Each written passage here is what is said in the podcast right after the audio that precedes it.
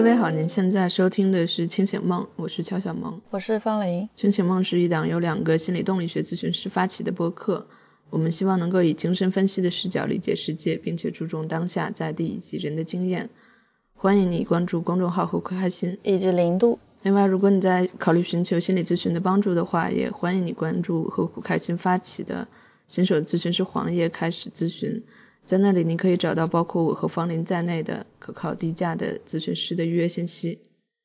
好，今天我们是想来讨论一下关于，尤其是心理动力学咨询师的网络发声的一个问题。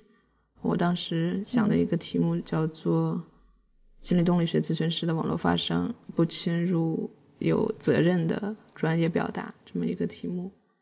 对，那这个是其实。当时在讲，就是我们在考虑做这档节目的时候，就会有想过这个问题。因为我觉得，好像当我们开始要去准备做这样的一件事情的时候，就在思考说，怎么样去能够把精神分析和生活做个结合，那同时又可以用自己的语言把这个东西说清楚。因为我觉得，在我看来，其实它是会有一些难度的，因为这里面就包含着一个部分是要去。表达一些自己的想法，或者是自己的一些感觉，这里面其实就很难说能做到说完全的中立，就是咨询师来说的那个中立的部分，或者是不带一些评判，因为我会觉得它不同于说咨询的情境，也不同于实际的交流，因为听了很多人在做播客，他们可以很自如的去表达自己想表达的任何的想法呀、感觉啊。乃至是这件事情是好还是不好的一个评判，因为播客的实际，我会觉得它就是一种特别自如的、特别生活化的一种交流。但是好像就当我们去做这档节目的时候，又会有所区别。就我们开始做这件事情的时候，也在思考这件事情，其实也蛮想拿出来来讨论的。我自己会在想，就是为什么放在这个节点，也是我会觉得做了几期下来了嘛，就在。讨论的时候会不自然的会讲到一些自己的部分，所以我会觉得就在这个里面，也是想跟大家来澄清，或者说告诉大家说我们在做这档节目的时候，我们自己在当下去做，或者是在之后反思的时候，你觉得哪些部分是需要去有一个把握，或者说做一个调整，也想让大家了解这一块，可能咨询是怎么工作的，或者是我们在做。分享的时候，哪些部分是我们自己其实是会会有所注意的部分？那让大家也更好的来理解我们在做的这档节目。那对于我们自己来说，也是一个一个梳理吧。就你刚才说的，我们可能在做这档节目之中的很多受限或者很多需要考虑。对，所以一度我最早跟你提这一期节目的时候，我是很想叫做。心理动力学咨询师做一档播客是有多么苦逼，就是，嗯，对，是后来我就越来越觉得可能去谈一下这个东西很必要。一个是我发现有一些朋友他可能并不理解或者并不了解这个概念，尤其是我在跟一些朋友他们去讨论这个串台的可能性的时候，就会谈到说我们需要注意这个部分，但是大家对于说。心理动力学咨询师是不能做自我暴露这个部分，没有什么概念。这是一些可能对于心理咨询没有多少了解的朋友，他可能会有的一个想法。但另外一方面，因为现在有了简单心理或者很多心理的这样科普的公众号的一些普及，嗯，有一些来访者或者潜在来访者，或有一些对于心理咨询有一定了解的人，他可能会理解到这个部分。会对于我们不能做更多自我暴露有一个了解，但是可能这种了解是比较模糊的，嗯，或者说我也看到，就有一些同行会说，经常在网络上发生的咨询师是不值得信任的，因为他们会把自我暴露理解成一个非常严苛的、不能灵活、不能去进行任何调整的这么一个规则。但我在想这个。在尤其是今天这个时代发生很大变化的时候，我的理解也不是这样的。但是，的确说这个度到底在哪里，或者我们现在应该怎么去处理这个问题？我想，我从刚开始做公众号的时候，我就一直在思考这个部分。但是现在因为播客也是一种比较新的形式，所以我觉得我们还是有必要，包括我们两个人也在这里去做一更多的沟通。可能我们现在去谈的一些方向，也不一定是我们能够在每一期节目都做的那么好，都能够去达到的。但可能也给我们自己去设定一个可以去努力的方向，或者说我们尽力去往那上靠的一个标准。我们也把这一期讨论作为一期节目，一个是说告诉大家有这个部分，并且我们在考虑这个部分；另外一个也是大家也可以通过这个方式对我们有一些监督，或者是就是把这个做成一个更多的我们两个人之间也好，我们和听众之间也好，我们有的一个共识性的这么一个讨论。嗯，希望大家能够给我们多一些反馈，就是。让你觉得好的和不好的部分，我自己其实，在尝试的做这几期的时候，就会有一点小冲突在里面。就我刚刚提到的那个播客，它其实是非常自如跟灵活的一种媒介吧。就是哪怕你隔着这个声音，隔着这个屏幕，你可以跟这个人共在的一种感觉，它是非常聊天性质的嘛。但是我们其实要做到。我觉得是两个层面，一个是专业性的层面，就是我们不是一个特别随意的一个聊天的空间，但是同时，我觉得我们也不能失去特别真实、自在和人性的部分。嗯，所以我觉得有的时候好像就是在这两者之间，会让我感到有一些有一些蹑手蹑脚吧。当然，比在做咨询的时候又是不一样的，因为你确实会说很多。当然，我们在做咨询的时候真的不会说这么多。所以，我们的态度也好，我们的哪怕一个笑声也好，可能对来访都会有一些些不一样的感受。所以我会觉得，就在这个部分怎么样做一个平衡，我觉得这不是可能几期节目可以去解决的，也许是不断去尝试的一个、不断去调整的一个过程。对，虽然会有一些后期的帮助，但我觉得我们特别真实的那个部分，其实还是会呈现在节目当中。对于这个问题，其实我也会有一点，我会提出一些问题，然后不断的用一些事实去佐证它，或者说想去想去印证一些东西吧。就我记得上次，对我在一个场合里听到说关于咨询师的暴露，就是他是一个咨询师，然后他告诉这个来访他自己的孩子或者是家里的情况，来访就非常诧异说：“你不是一个专业的咨询师，你怎么可以告诉我你家里的事情呢？”咨询师跟他说。其实，就我好多好多的东西是你不知道的。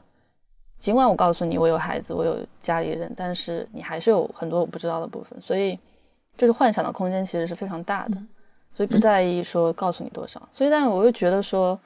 就如果从这个方向来讲，那这个度到底在哪里呢？或者说，这个你如果用这样的理解去理解暴露这件事情。好像说你你暴露了一点，但是你其实还有很多没有暴露。那用这个方法可以去理解吗？对，我觉得你刚才就谈了一些我们在去做节目的时候内心可能会有的一些冲突，或者还还没有完全去摸清楚的部分。那我觉得我们是不是可以在前面去首先去谈一下，就是为什么这个问题是存在的？因为可能对于动力学不够了解的一些人来说，就会觉得。那你们为什么要有这么多冲突？就是你们做一做播客，或者有一些暴露，它为什么是不可以的？就你们为什么那么龟毛呢？而且包括可能有一些咨询师，他们也一直都在网络上发声。比如说那个 Steve 说的那个石秀雄，人家还在网络上去剖结婚照呢。或者是哪怕是动力学咨询师，可能比如说像孙平老师。他也有自己的个人号，他可能也会写很多自己的家庭和自己的孩子之间的这样的互动。对，是的。所以，所以为什么我们在这件事情上要这么小心翼翼？我觉得我们可以先来去阐释一下这部分。就现在有很多咨询师会越来越多的利用媒介，利用公号啊，或者我还看到有就是开自己的那个视频号的，发一些。跟咨询相关的科普啊，或者是一些自己的分享，对，我不知道，我还是会觉得说跟我们就是跟播客的形式会有一些不太一样。嗯，从这个时长和频率来讲，是这样子。然后你刚刚讲到说，为什么我们会去在意这个部分？我觉得跟我们的工作的性质有关，或者跟我们现在做的工作方式有关。因为其实很多它可能是，我不知道是不是，比如说像认知行为啊，像一些后现代焦点的那些工作方式，它其实没有这么强调咨询当中的命名，关于不去暴露咨询师他的隐私和这些相关的部分。因为我记得，其实我们同时在受训的国际治疗研究院，我记得当时我们有个老师就会说，他们是不会去开他们的社交媒体。他们是不会有他们的社交账号的，他们是做到非常的节制，非常的非常的秘密。对，所以我觉得一方面是跟我们的工作的工作的性质有关。我觉得这里面可能有一个基本的悖论吧，就是一个是我们目前我们能够感受到的在网络上发生的必要性和我们动力学流派所要求的这种中立、匿名、节制这样一个要求中间的一些差别。所以我觉得，为什么说在网络上发生会有必要性？是我觉得最首先的就是做精神分析，我们也从来不去避讳，就是我们都有生存的需要。即使是在弗洛伊德的时代，弗洛伊德也到处张贴小广告嘛，所以我们也需要去告诉大家，我们在提供这样一个服务，这样我们才能有所谓的来访者，我们才能有生意可做，对吧？我们才可可以赚到钱去养活自己。尤其是在现在一个时代，如果我们不去自己去做这个发声的话，我们可能就会被迫的去和平台机构绑定在一起。但是很多平台和机构它并不一定去符合动力学的设置，在这样的情况下，咨询师就有可能会变得非常被动。所以这是出于我们自己生存的需要，我们需要去告诉外界我们的存在，或者我们提供这样的服务，这样我们才有可能去。工作才有可能去生存，这是一个非常基本的问题。但是除此之外，就和我们在第一期讲的那个部分一样，就是目前这样一个时代里面，对于心理咨询、对于精神分析的普及是需要去矫枉过正的。所以我们需要去更多的发出自己的声音，需要去告诉大家这件事情的必要性或者重要性，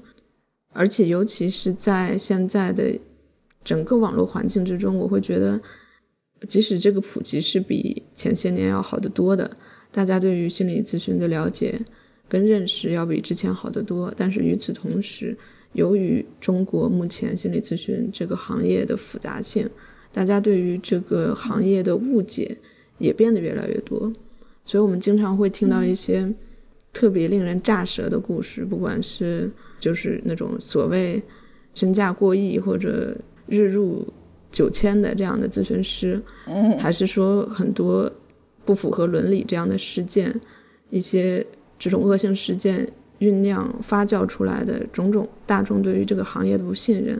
我觉得在这样很深的误解之中，我们也有必要去更多的去站出来，去告诉大家真正的心理咨询、真正的精神分析是什么样子的。如果我们都是说很。古旧的、很守旧的去维持那样一中立、节制、匿名这样的一个身份，我们都非常低调。有很多咨询师是非常低调，他们就只希望去进行一些临床工作，当然这样也是非常值得尊重的。但如果每一个咨询师都这样做的话，可能在大众网络或者社交媒体上就会出现一种所谓劣币驱逐良币这样的一个声音，所以。我我觉得从这一点来说，我们也有必要去发声。嗯，对。再就是我们也是在第一期说过的，我们可能更多的通过一些科普去让大家去了解，哪怕不进入咨询，我们也可以有一些更多的精神分析的视角。这个部分本身可能也就是会对每个人会有帮助的，尤其是在这个时代，这个时代所谓的这种新媒体、自媒体的时代，每个人都有。更多的话语权，我觉得从一方面来说，社交媒体可能会导致说快速阅读或者碎片阅读的存在，或者是让更多深入的讨论变得不那么可能。但另外一方面，这种自媒体也是给每个人赋权的这么一个时代，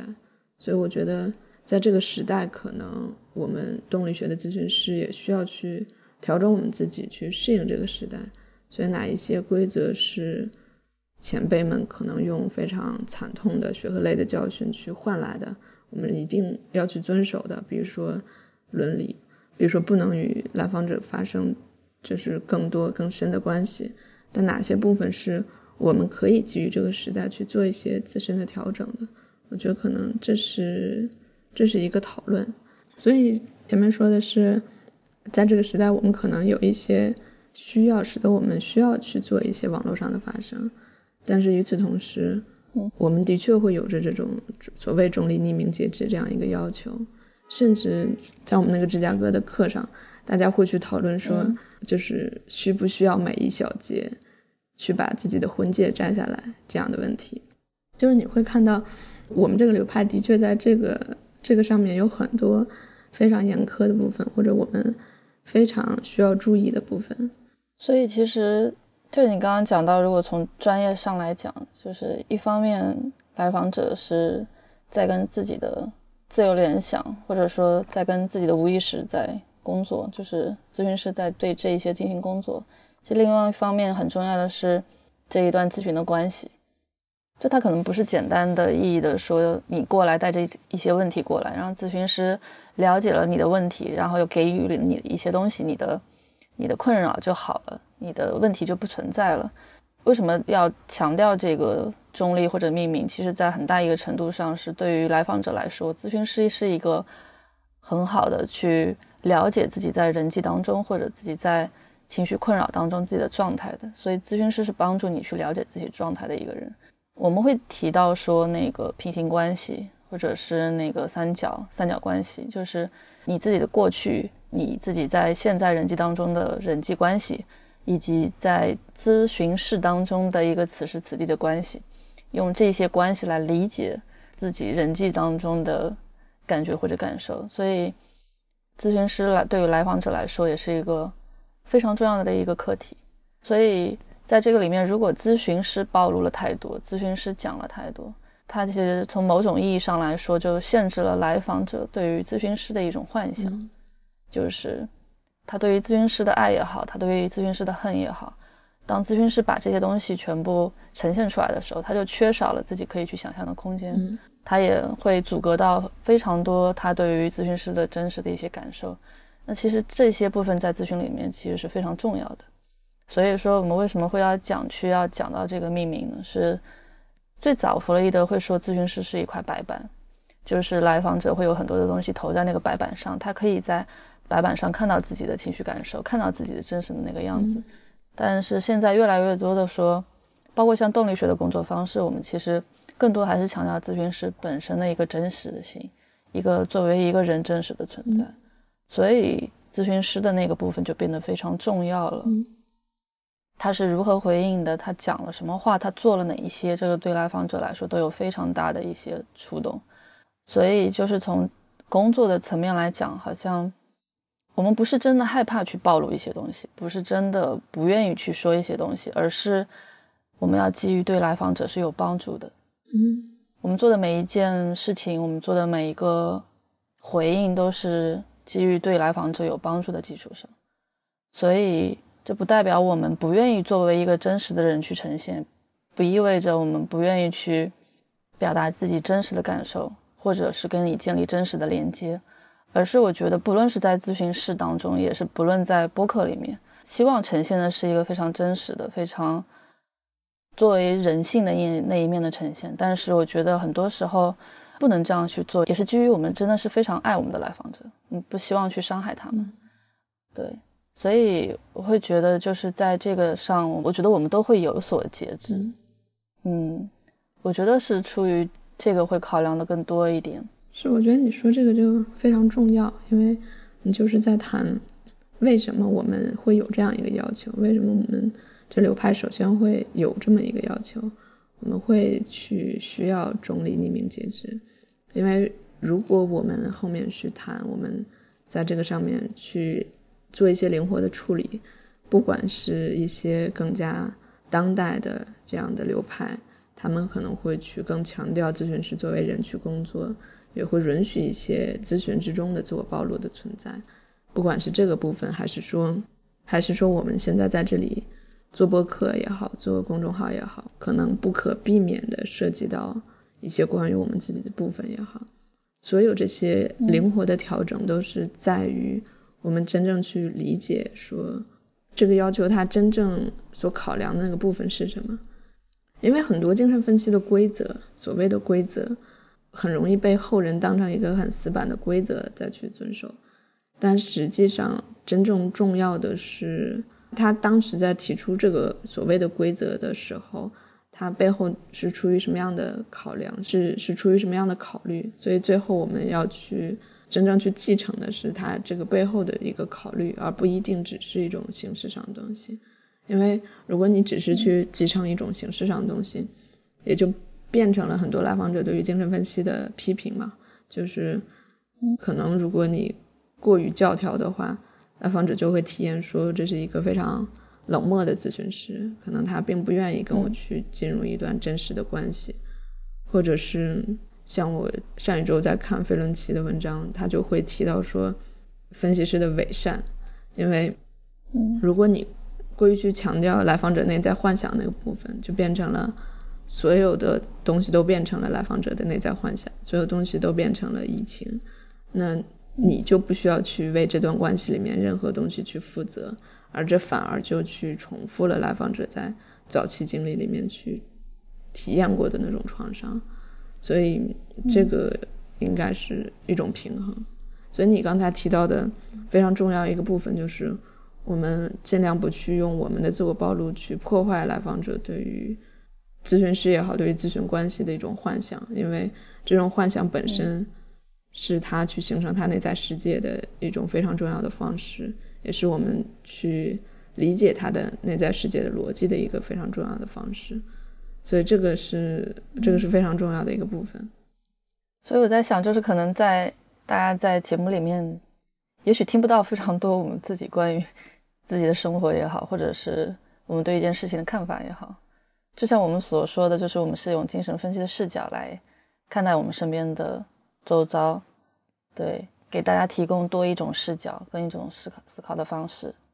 就我不知道这个会带给大家什么样的感觉。对我，我后来就在想说，其实真的可能我们在播客里面也是要去做到中立、匿名、节制的。嗯哼，我在想，我在回顾我们前几期录的部分，好像相对来说，我们都还是比较客观，或者说比较就事论事的方式吧。对我们也会给大家讲一些跟咨询相关的也好，跟心理学相关的也好，好像听上去没有这么生活化。这好像就是一个很很悖论的东西。这一方面，我们希望给大家传递很多更真实的、更贴近于生活的那个部分，但是与此同时，我们又不能去把自己放到这个里面，所以确实。因为因为这个问题，我就是在做何苦开心的时候，我就在想，非常早期的时候，在何苦开心的一个说明，就有一个 Q&A 的部分。我当时就有一个问题说，作为一个动力学的咨询师，你不担心自我暴露吗？当时我的回答是说，其实我当然会担心自我暴露，但是我更我更希望说何苦开心呈现这些东西是，就像咨询室的装修风格，或者。咨询师的衣着打扮，因为他可能就更像是我的这个部分，而不是说有有更多关于我的个人生活的部分。所以最后我说的是，就无论怎么样，我也只能做一个我这样的咨询师。这是我当时最开始的一个思考吧。后来就开始慢慢的在尝试，不管是去写一些类似于真实隐假与存的故事也好。还是说去通过精神分析活用这个系列去跟生活的一些片段做连接也好，其实中间会有强烈的感受到这个悖论，因为一个是说，就是你刚才说的，我们本本身是非常希望能够给大家去提供一个贴近生活的视角的，另外一方面，从你的一个文章的。阅读体验来说，或者你从一个社交网络的传播规律来说，如果你能有更多情感向的东西出来，如果你有更多关于自我暴露的东西出来，实际上它是更容易引发大家的共鸣的，或者那个阅读体验会一下变得亲近很多，但是这部分是没有没有办法去做的，所以中间有一个时期我会觉得非常不爽，而且我我也会觉得好像很多东西我没有办法去讲，或者是嗯有一些我更加有偏向性的观点，我觉得它也是有价值的，但是我就完全不能表达，所以我中间会经历这么一个时期，但是。在这样一个过程之中，我慢慢发现，这反而成了一个比较好的训练过程。我会觉得，就是为什么我会就谈那个不侵入呢？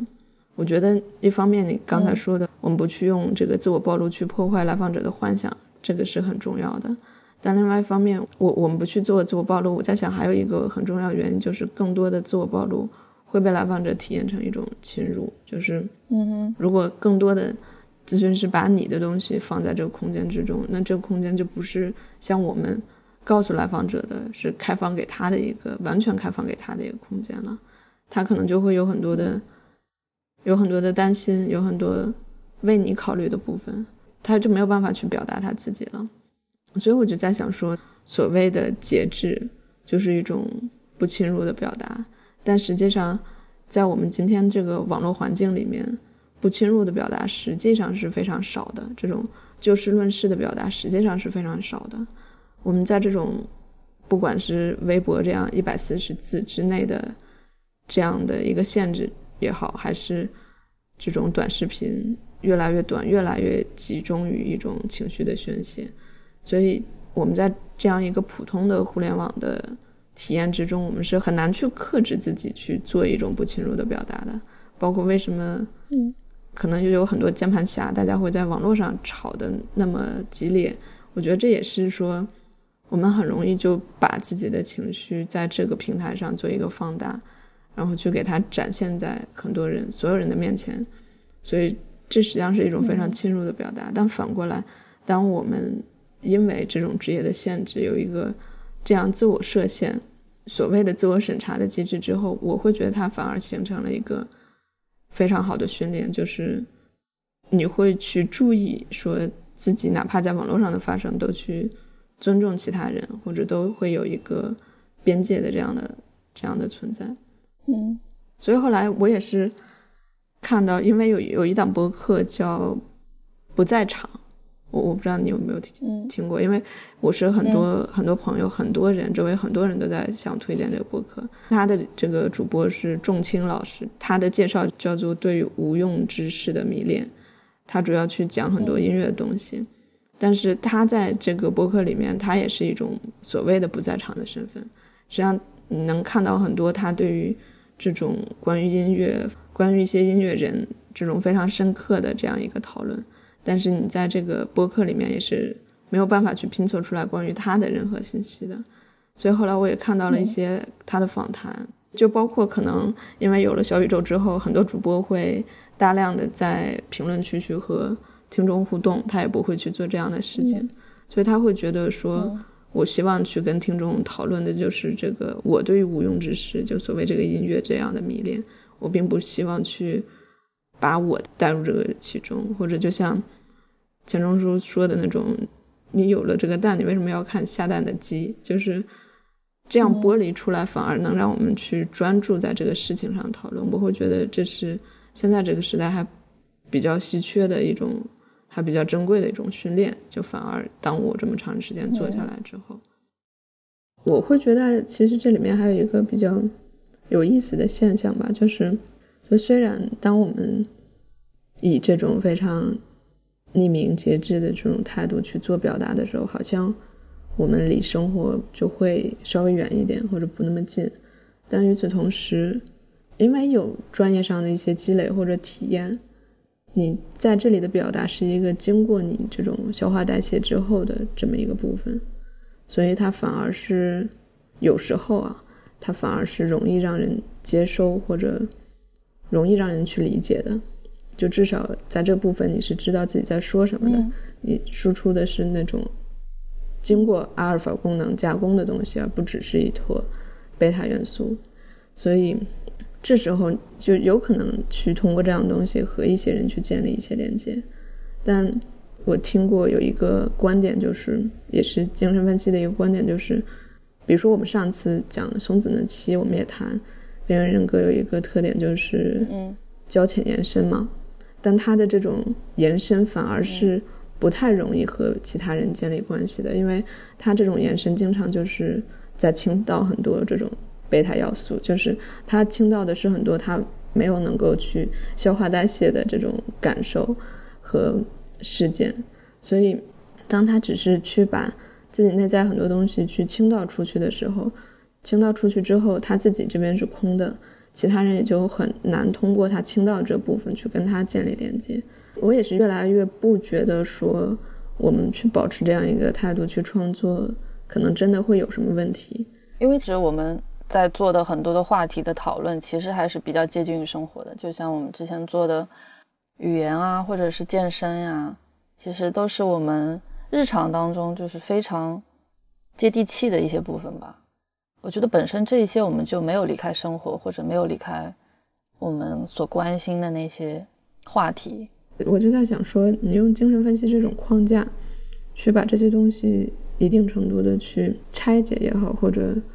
去对它有一个理解。我我在想，这本身就是一种容纳。虽然比如说一些专业名词的这种堆砌，或者非常理论化的这种堆砌，会让人产生一种难以理解的感觉，但实际上。当你把理论作为一个框架去理解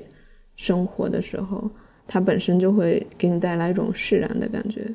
就会给你带来一种什么东西被消化掉了的感觉，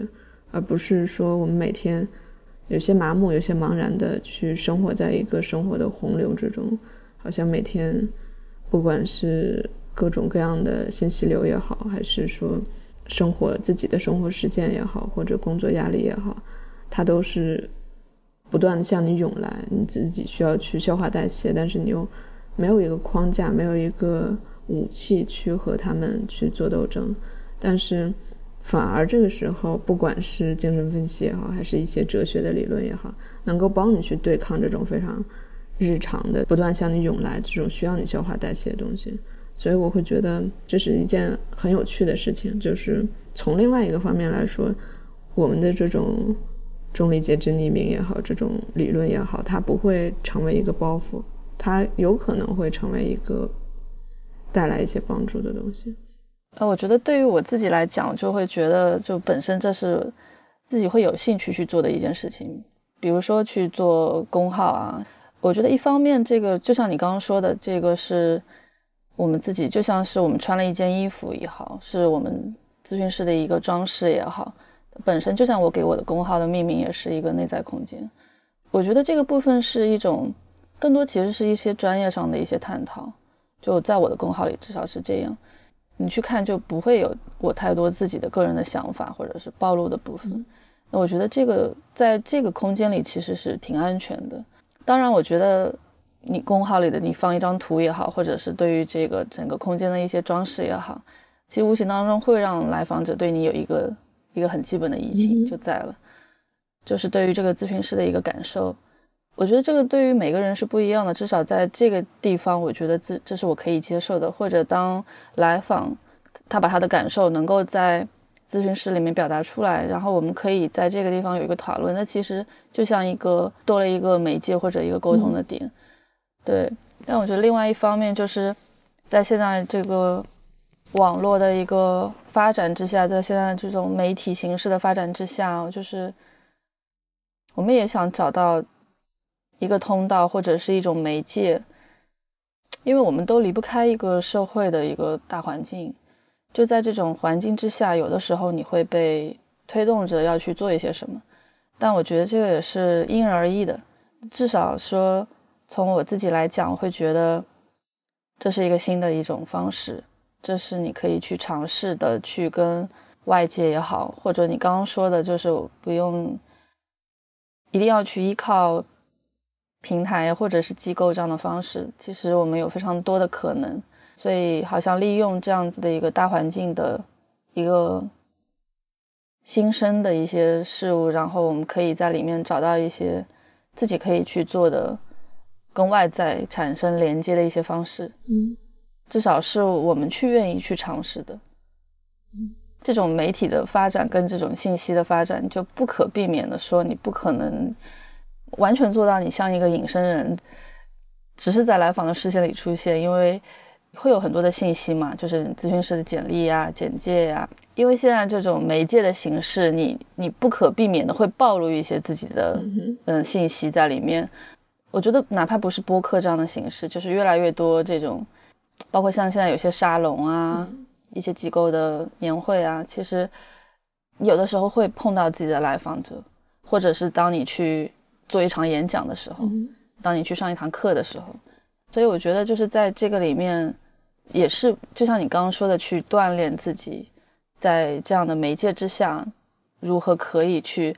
表露自己，但是同时你也可以有在专业的一个边界的范围之内的这样的一种能力。我觉得一方面就是我们其实会很庆幸自己活在这样的一个时代之下，因为你像早年如果像弗洛伊德他们，就像你刚刚说的要发小广告，但是我们其实只要建一个公众号就可以了，我们会有更多的一些方式或者是渠道。就一方面我们很感谢这样的一个背景，但是一方面就是面临的挑战也会更多。我也是在想说，在利用这样子的一些。渠道之下，也可以做着自己可以想做的事情，也可以在里面可以感觉到比较轻松或者比较自在。这可能就是我可能想去做这样的一个事情，对于自己状态的一个期待吧。嗯嗯，是我觉得一方面你刚才在讲的就是这种所谓自我暴露的不可避免的性质，而且这个可能从精神分析诞生那一天起，它就它就是在的，只不过是到现在。形式上会发生一些变化，比如说，我们之前会说，那现在当我们用网络视频咨询的时候，这种视频的切断就可能有点像是我们之前在咨询室里做咨询，门把手坏了或者之类的这样一个类比。但是在自我暴露这个部分，就比如说，不论你咨询室的装饰是什么样的，来访者都会有幻想，你可能挂一幅画。他会有挂一幅画的幻想，你不挂一幅画有不挂一幅画的幻想，可能他会觉得你有品位或者没有品位，或者你怎么这么穷，一幅画也挂不起。那类比到现在，他就可能是说，不管我们做不做播客，来访者都会对我们有一种幻想，但关键就是说，我们能不能去把这种幻想本身也当成类似于一个梦一样，当成一个工作的材料，去用它跟来访者去工作。这是一个部分，但另外一个部分，我就觉得，当我们面临就像你说的这个新时代的这么多、更多全新的新的挑战的时候，我们是不是能够去一直对这个事情保持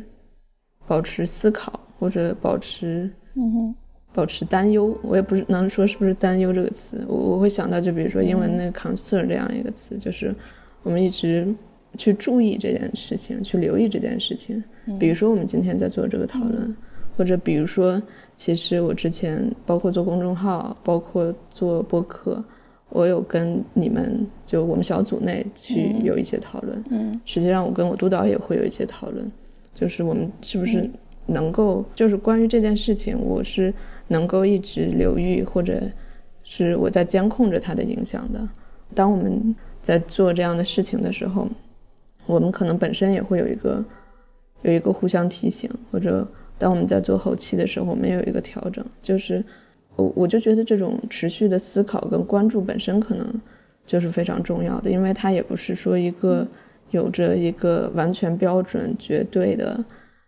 不变的答案的事情。可能就是它有一个大的这么一个准则，但是每一次新的互动，每一次那种。微观的影响，它都是，它都是非常独特、非常个体的，也是你需要去结合当下的一个情境去处理的。所以我觉得这种这种关注可能本身就很重要。所以一方面就是，我们其实每一次在做一些尝试，或者我们每一期都在讲不同的主题，就试图去能够结合我们的专业，又可以结合我们的生活去做一些思考。然后就像你刚刚说的，我们去可以有。更多的一些觉察，但同时我也觉得，当然我自己的期望是说，这档节目是建立在一个专业性的基础之上的。但是，又可以跟大家有一个近距离的接触的，它是一个真实的，或者是有温度的，不是教条式或者冷冰冰的去，好像去科普一些东西，或者是讲清楚一些东西。嗯，它可能就是我们非常真实的一种呈现。对，刚才就讲到觉察那个部分，我们前面讲这种节制和不侵入，我觉得我们之前一直在讲的这种不站队，就有点像是一个中立。我我就觉得上次你提醒我的那个，就我们上一次在发健身的时候，去对那个最开始的那个引言做了一个修改嘛。我本来是说的是带着包袱开始才是最重要的，也许是个更好的开始，也许是更好的开始。对，所以你当时有一个提醒，就觉得好像这句话带了一些立场。其实当时我会觉得你有点太就是太太较真了，我我当时会有这么一个想法。但后来我我就去反思了一下，我就觉得你这个态度就很重要。这个就对应到我们刚才说，就一直保持思考、保持觉察的那个部分嘛。可能在这件事情上，这个立场是一个比较微小的，或者不是偏向那么严重的这么一个立场。但是的确就是在每一个细节上，我们都需要去，就是去去反思，去去看看是不是。真正的有一个不不偏不倚的这么一个位置，嗯，因为其实我们说的中立，就严格意义上的中立是保持在所谓自我、本我和超我之间的中立嘛。如果我们就是非常强调那开始的部分，可能我们就会更加偏向超我的那个部分，那他可能就会最后就你建议说我们改成带着包袱开始也是一种一种方式吧。这样我会觉得这种比较注意细节的态度还是。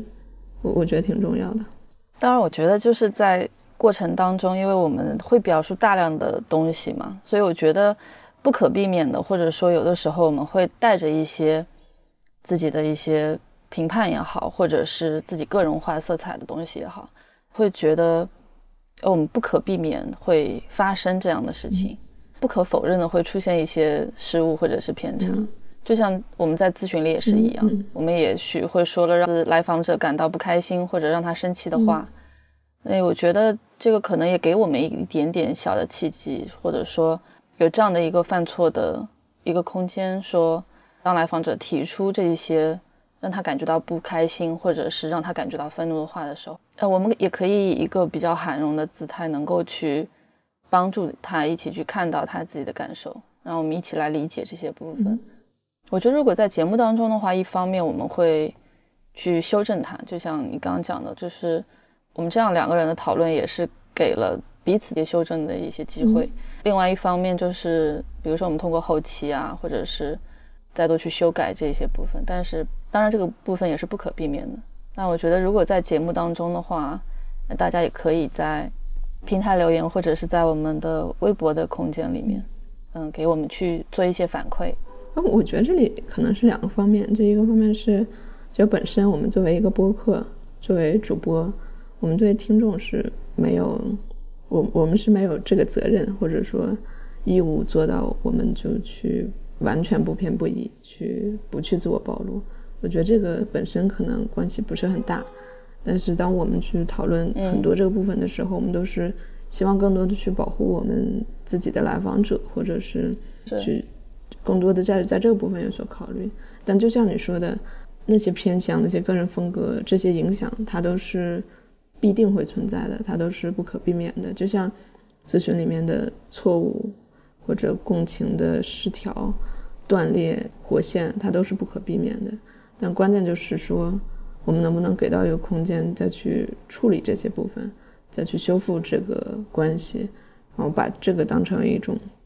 就是科胡特所说的这种恰到好处的挫折，再去帮助来访者去成长。但是，就与此同时，可能就我们作为主播对于听众的一个更多的责任是说，我们要去对这个内容负责，或者是对于听众更多的是一种内容创作者的这么一个责任。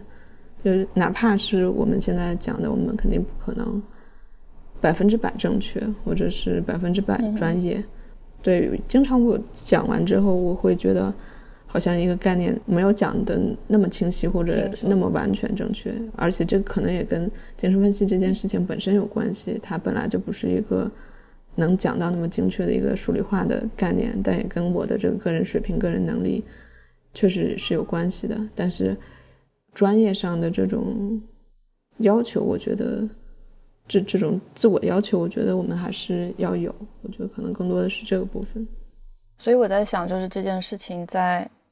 我们不断的实践跟受训之下，以及我们在播客里面不断的去尝试，那我想也许这个部分会